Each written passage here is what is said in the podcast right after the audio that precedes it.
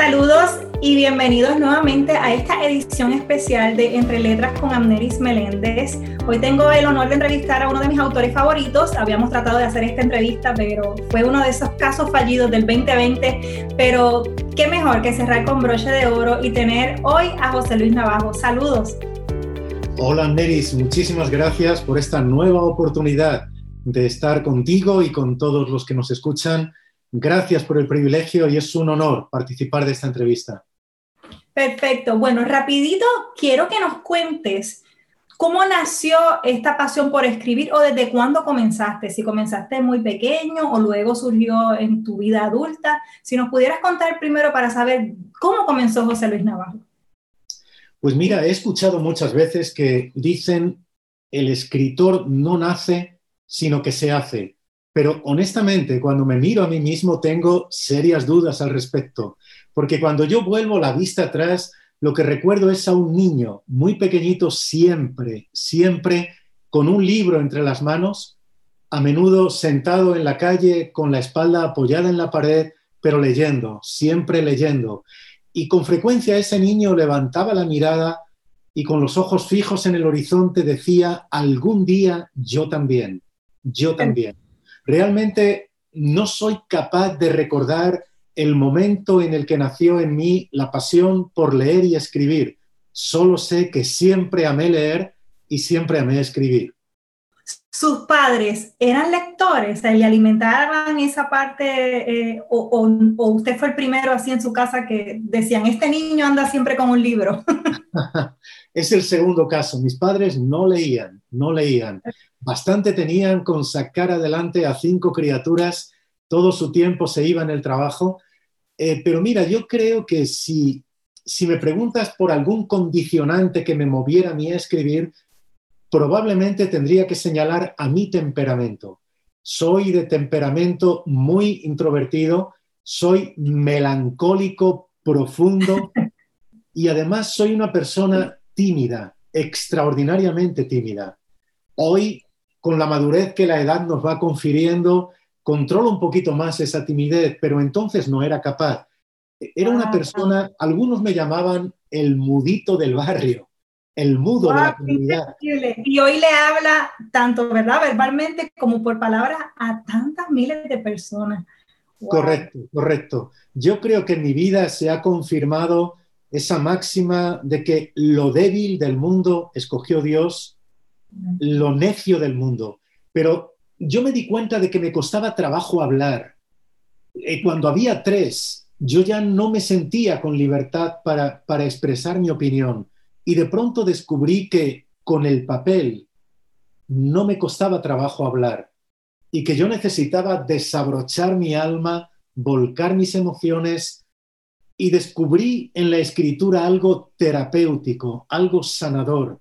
Así que una tras otra iba vertiendo mis emociones sobre el papel y probablemente ahí nació, ahí nació una necesidad que se convirtió en una verdadera pasión, la de escribir.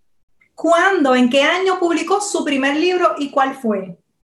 Muy tardío. Yo publiqué mi primer libro cuando tenía 30 años de edad. Estoy hablando del año 1998 probablemente. Wow. Es decir, significa... Comenzó igual que Jesús, a los 30 años su ministerio. A los 30 años, correcto, sí. Eh, mira, estoy seguro de que muchas de las cosas que de niño escribí tenían algún sentido, tendrían algo que aportar, pero lamentablemente todo eso lo tiré. Era simplemente, como digo, una catarsis, un vaciarme sobre el papel. Ahora, lo, ¿Cuándo decide que alguien lea eso? ¿Cuándo decidió que, que, era momento o fue por accidente que alguien leyó algo que usted había escrito? Te voy a comentar lo, lo primero que por fin alguien leyó y luego te hablo del primer libro, rapidísimamente te lo comparto. Lo primero que yo escribí y que cambió mi vida, cambió mi vida radicalmente, fue una carta. Mira, eh, yo me enamoré perdidamente de mi esposa siendo muy jovencito. Me enamoré en un campamento de verano. Estuvimos compartiendo allí 15 días y yo me di cuenta de que aquella mujer tenía que ser la mujer de mi vida. Pero hubo un problema. El problema era que yo tenía que regresar a Madrid y ella decidió quedarse más tiempo en aquel campamento de la iglesia. Pero el verdadero problema es que junto con ella otros chicos de la iglesia decidieron quedarse también. Y eso a mí me preocupaba, porque yo no le había expresado lo que sentía por ella. Por la timidez que ya nos había contado. Por la timidez. Estaba perdidamente enamorado, pero no le dije nada. Y cuando yo regresaba del norte de España al centro donde vivo, yo miraba las montañas y todas tenían la silueta de ella. Miraba las nubes y parecían convertirse en corazones de algodón dentro de los cuales parpadeaba el nombre de ella. Llegué a casa y había escuchado algo que me dijeron, cuando una chica te guste, tranquilo, no te precipites. Me habían dicho, el que se casa demasiado pronto se arrepiente demasiado tarde. No te precipites, espera. Así que decidí esperar. ¿Sabes, Amneris, cuánto esperé? Toda una noche. A la mañana siguiente, a la mañana siguiente me fui a un parque, me senté a la sombra de un árbol y allí, ambientado por el trino de los pajarillos, escribí una carta. Eso fue lo primero que se publicó. Se publicó en el corazón de ella. Y digo que cambió mi vida por razones obvias. Llevo 30 años. Un giro total. Qué hermoso, porque entonces todo cambia, eh, todo cobra sentido cuando ella está en su vida. Así que eh, es maravilloso eh, que Dios los haya unido y que también haya despertado ese nuevo, esa nueva camino, ¿verdad? Profesional también para usted. Y entonces, ¿cuál fue el primer libro? Mira, el primer libro que publiqué se titula Mi mayor legado. Eh, me han preguntado muchas veces cuánto tardas en escribir un libro. Eh, yo vengo tardando aproximadamente un año, un año, un año y tres meses más o menos. Pero ese libro, ese libro tardé probablemente ocho, nueve años en escribirlo. Y la razón es la siguiente. Yo estaba escribiendo pequeños, pequeñísimos artículos para el boletín de la iglesia. Cada domingo esos artículos se publicaban en el boletín y cuando hubo varias personas que me sugirieron, ¿has considerado la posibilidad de recopilar esos artículos, darles un hilo conductor y publicarlo? Me pareció una buena idea. Así que ese fue el primer libro. Durante ocho o nueve años escribí esos artículos, luego me tomé seis meses para recopilarlos y convertirlos en una novela. Una novela cuyo título, como digo, es Mi mayor legado y que muestra la historia de un padre, un padre que en unas situaciones francamente adversas, él está empeñado en transmitir a su hijo el, legado, el legado más importante que tiene, que es su salvación, su visión y su pasión. Qué hermoso. Y luego de eso han nacido 25 libros, si no me equivoco. Correcto. Mira, eh, probablemente nos esté escuchando alguna persona que se sienta desanimada por tocar algunas puertas editoriales y ver que no se abren o que es dificilísimo. ¿Me permites que comparta en tres minutos, tal vez menos? No, claro, claro. Estamos, mira, todo con los oídos prestos para aprender de usted. Es que esta es una parte realmente importante en mi vida. Eh, cuando yo envié ese libro eh, para una posible publicación, era un tiempo en el cual no había correos electrónicos, eh, no había WhatsApp ni sistemas como los que ahora tenemos, ¿no? Todo era correo postal. Entonces, eh, con la ilusión de alguien que anhela poder compartir con el mundo lo que ha alimentado su corazón, recuerdo que hablé con mi esposa y enviamos a 20 casas editoriales ese manuscrito ese envío de 20 con 20 destinos diferentes implicó invertir todo el sueldo de un mes para poder mandar ese manuscrito. Seis meses después del envío, seis, meses después, hoy sentimos que enviamos un correo electrónico y si en dos horas no nos responden nos impacientamos. Seis meses después comenzaron a llegar negativas, una tras otra, tras otra, tras otra.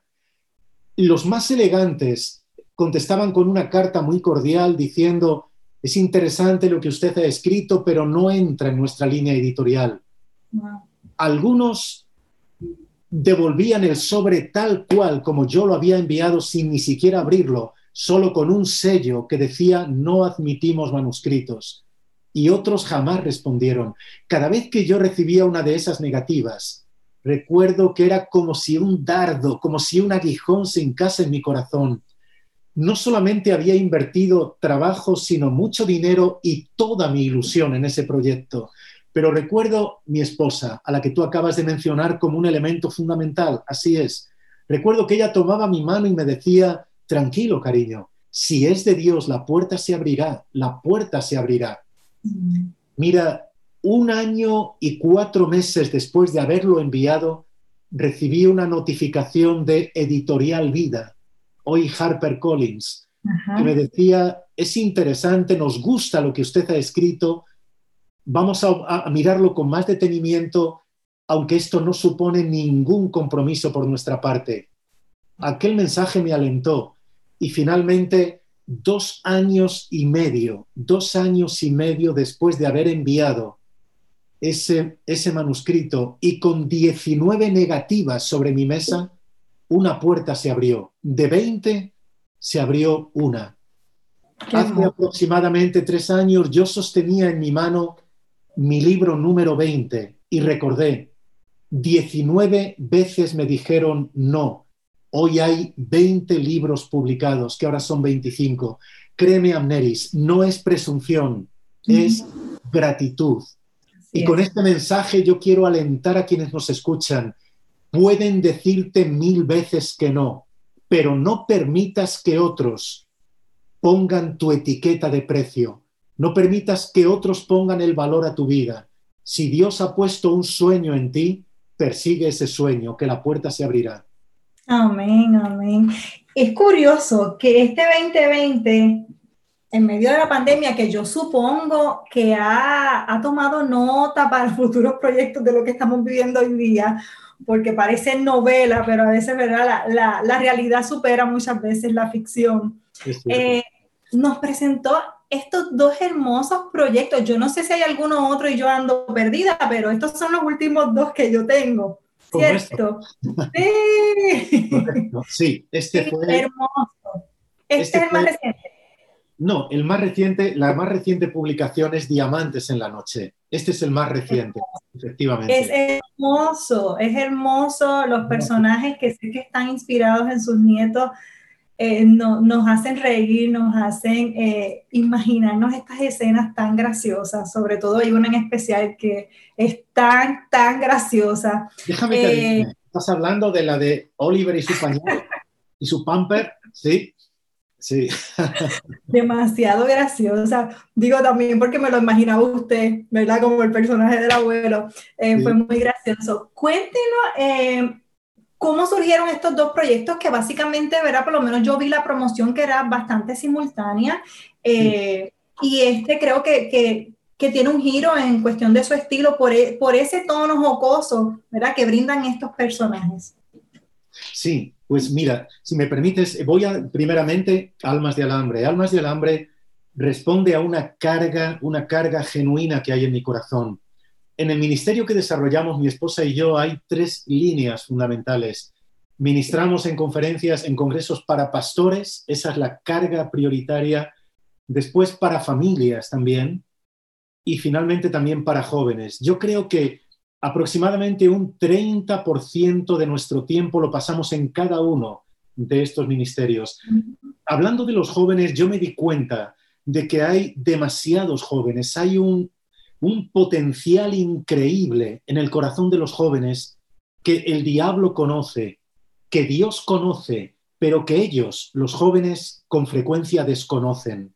Me doy cuenta de que hay jóvenes que son instrumentos preciosos en las manos de Dios, con valores únicos, con talentos exclusivos, pero que esos valores y talentos están bloqueados a causa de la falta de autoestima. Para escribir este libro hice una labor de investigación de cerca de ocho meses, hablando con decenas, tal vez, tal vez, centenares de jóvenes hablé para conocer eh, su sentir. Me di cuenta de que lo que se conoce casi cómicamente como el síndrome del patito feo.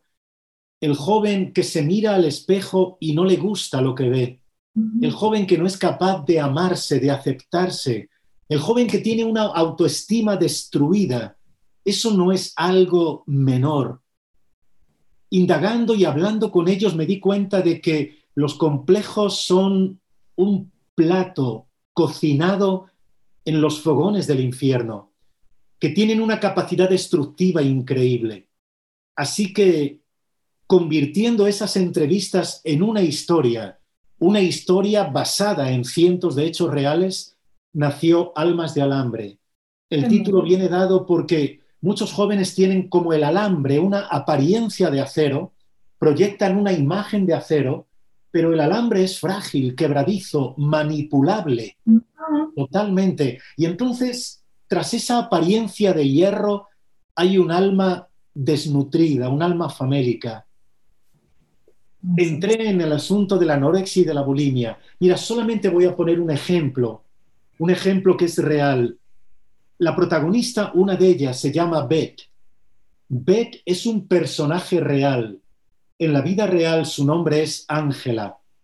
La primera vez que yo vi a Ángela fue en un hospital, pero Ángela era una muchacha ¿cómo lo diría? De 5,8 pies de altura. Aquí diríamos 1,80 centímetros de altura, 180 centímetros. Se considera una mujer alta, sí. Una mujer muy alta, de un cabello, un cabello rubio, platino, dos ojos azules como dos pedazos de cielo.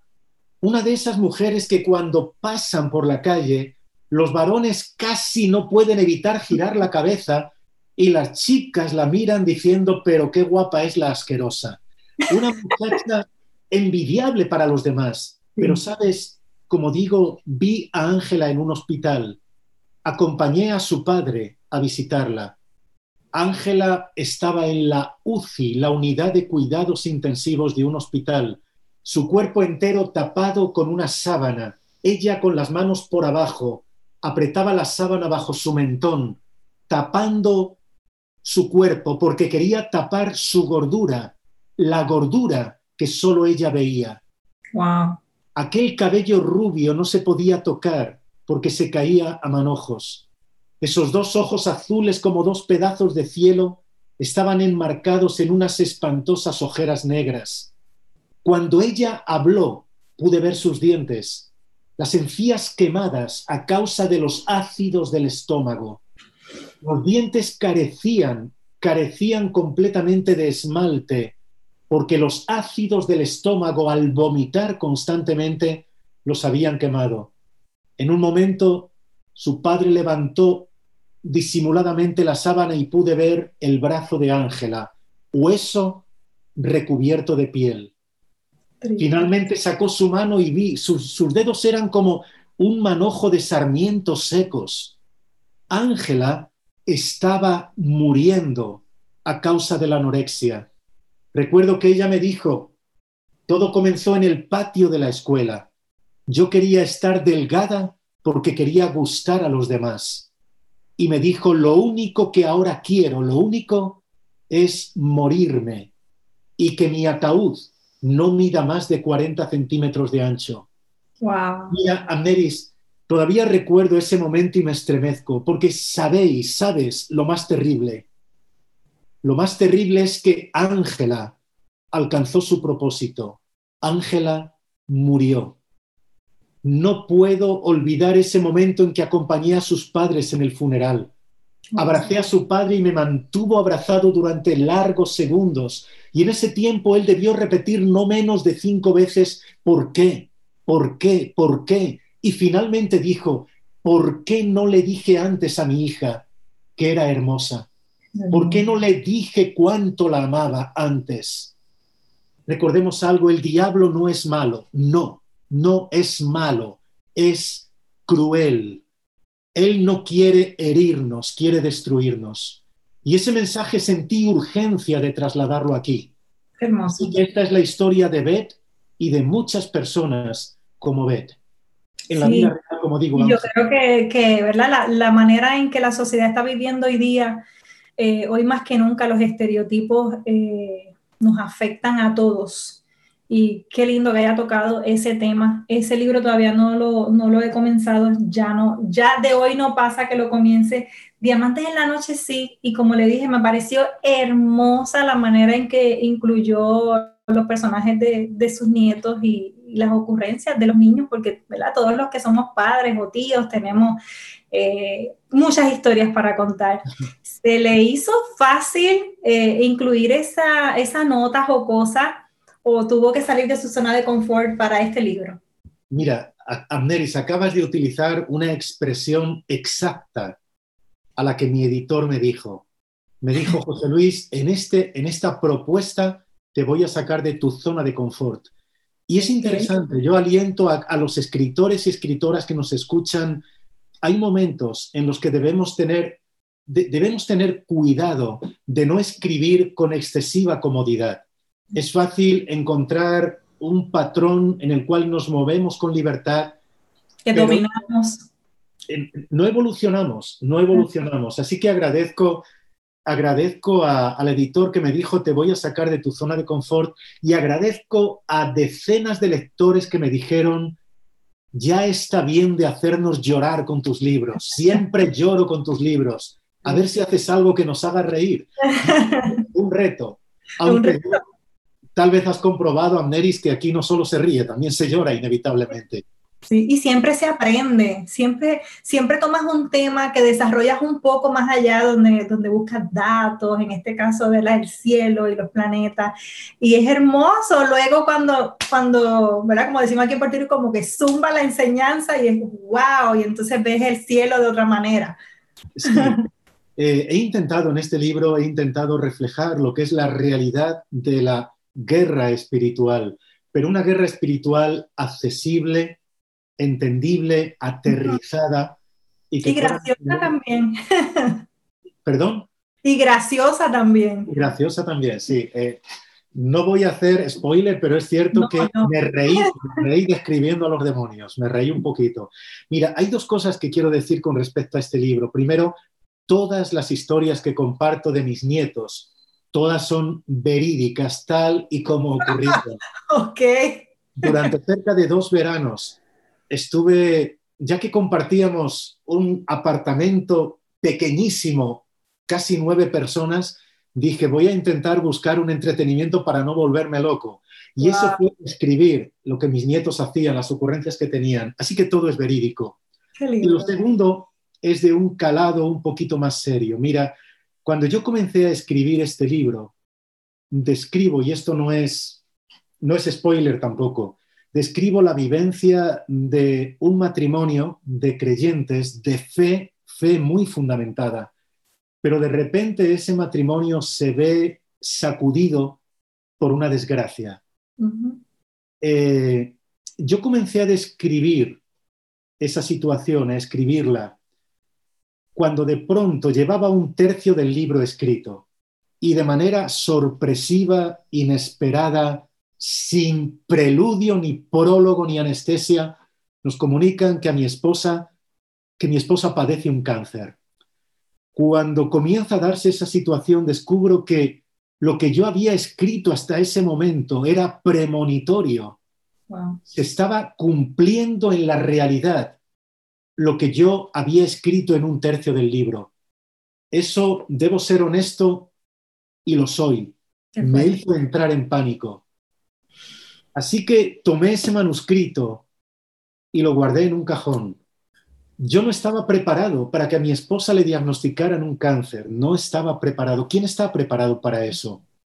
Nos dijeron que había que intervenir rapidísimamente.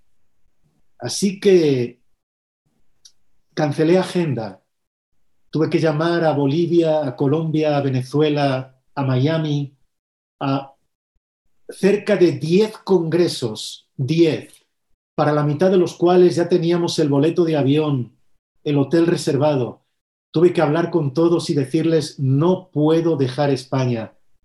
Quiero acompañar a mi esposa durante todo su tratamiento oncológico. Yo agradezco al cielo primero por la entereza de la fe de mi esposa. Mm. A lo largo del proceso ella fue perdiendo cabello, fue perdiendo fuerza, perdió el apetito, pero ni un instante perdió la fe. Y agradezco al cielo también porque todos los organizadores, sin excepción, sin excepción, los organizadores de los eventos me dijeron, donde debes estar es al lado de tu esposa. Habrá congresos, habrá cientos, pero oportunidades de acompañar a tu esposa en un trance como este, no habrá muchas.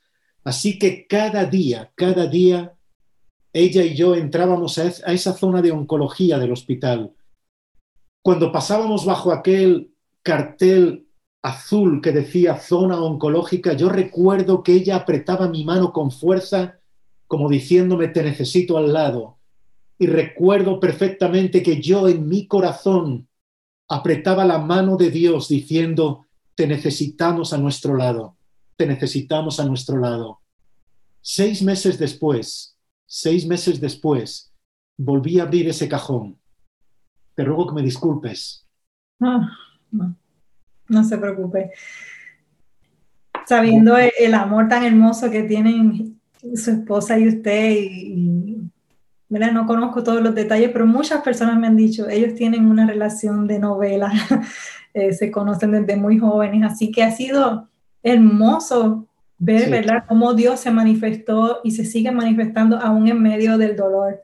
Así es. un legado hermoso que ha dejado ahí, que Dios lo fue preparando sin, sin sin saber, ¿verdad? Mientras escribía, como usted menciona, ese primer libro.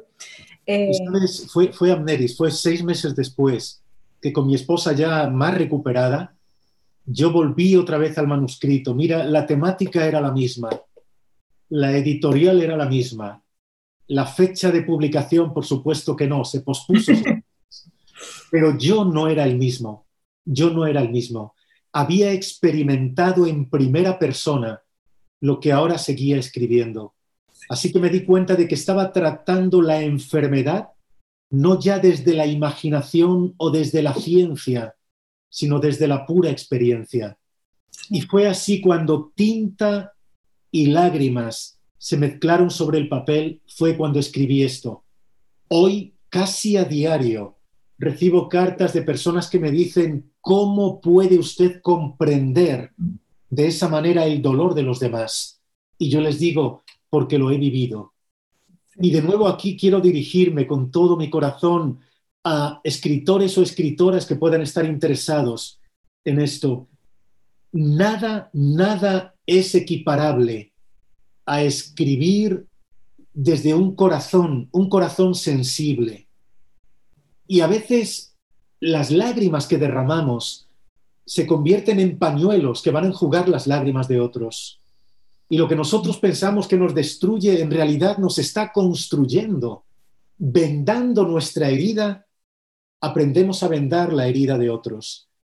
Así que nada es equiparable a empapar la pluma en el corazón de Dios y en nuestro corazón para luego escribir. Ay, qué hermoso. De verdad que esta plática ha sido maravillosa poder conocer, ¿verdad?, eh, parte de su historia y, saber que todo lo que escribe eh, viene con propósito, porque yo creo que no salimos igual de sus libros. Yo le tengo que confesar que mi libro favorito, mira, es el más pequeñito de los que tengo aquí, es Un verano en es mi favorito. Eh, creo que también lo leí en un momento en cual lo necesitaba, era esos libros que lo necesito. Conocí de usted me imagino que este es de sus más famosos libros. Lunes con mi hijo pastor, sí. Nos los regaló unos amigos que precisamente son misioneros, son puertorriqueños, pero son misioneros en España. Y, y este fue el primer libro que yo descubrí de usted. Y por eso quiero hacerle la recomendación a todas las personas que nos están viendo a que se animen a regalar libros los libros pueden cambiar vidas, los libros pueden sanar corazones, nos pueden dar una perspectiva tan diferente de la vida. Yo creo, como le dije, no salimos igual después de sus libros. Así que eh, me faltan muchos para llegar a los 25. Es mi meta, es mi meta, pero le agradezco eh, que se haya atrevido eh, primero escribir esa carta de amor, porque sé que, que esa mujer era la que tenía que estar con usted para que se cumpliera el propósito de Dios en sus vidas. Eh, sé que si, que si cuenta cada historia, ella va a estar siempre presente ahí. Eh, lo sé porque lo vivo con mi esposo y sé que hay uniones que son maravillosas de parte de Dios y sé que la de ustedes es así. Así que le manda saludos a su esposa, espero que siga mejor, no deje de escribir, ¿verdad? Mientras Dios le dé vida, salud. Eh, esperamos ansiosos sus libros y queremos apoyarlos siempre. Gracias por escuchar la voz de Dios y por, por plasmar sus experiencias y lo que hay en su corazón de una manera tan maravillosa en estos libros que son un legado para, para toda la humanidad. Así que gracias. No sé si tenga un mensaje final para todos aquellos que nos ha dado ya varios consejos, pero quizás alguien que dice, yo no sé si tengo una voz, ¿verdad? Algo que decir, o tengo algo que decir al mundo, pero no sé cómo decirlo, no me atrevo a que lean lo que he escrito. Eh, un mensaje final para ellos, para que se animen en este 2021 a cumplir ese sueño. Sí, mira, me han preguntado muchas veces qué es necesario para escribir. Para escribir eh, son necesarias solo dos cosas. Primero, tener algo que decir y tener deseos de decirlo. Eh, abre tu corazón, vuelca sobre el papel lo que hay en tu corazón. No te preocupes tanto de la perfección de estilo. Todas las casas editoriales, las casas autopublicadoras también tienen correctores de estilo. Lo que necesitan ellas es que tengas algo que decir. Un consejo también, mira, eh, para ser escritor es imprescindible ser lector. Dios me ha permitido leer, eh, publicar 25 libros, pero les garantizo que he leído más de 2025. A veces tengo dudas de si soy escritor, pero jamás, he tenido dudas de que soy lector. Soy un lector compulsivo. Por eso es vital, es vital que leas mucho. Eh, no creo, y esto lo digo con toda firmeza, no creo que alguien tenga estilo o capacidad para comunicar algo si no es un feroz y un ferviente lector.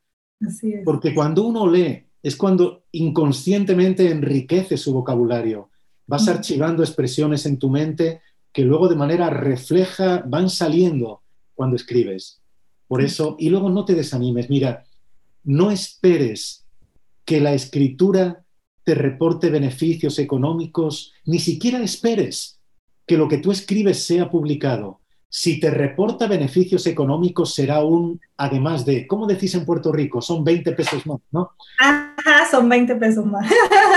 si, si te publican, eso es un además de, pero la verdadera, eh, el verdadero regocijo debe ser que tú te sientas bien escribiendo. Lo demás será un añadido. Si viene, gloria a Dios, pero si no viene, tú habrás crecido escribiendo. Había mucho más que decir. Podemos hacerlo en otro programa si lo deseas.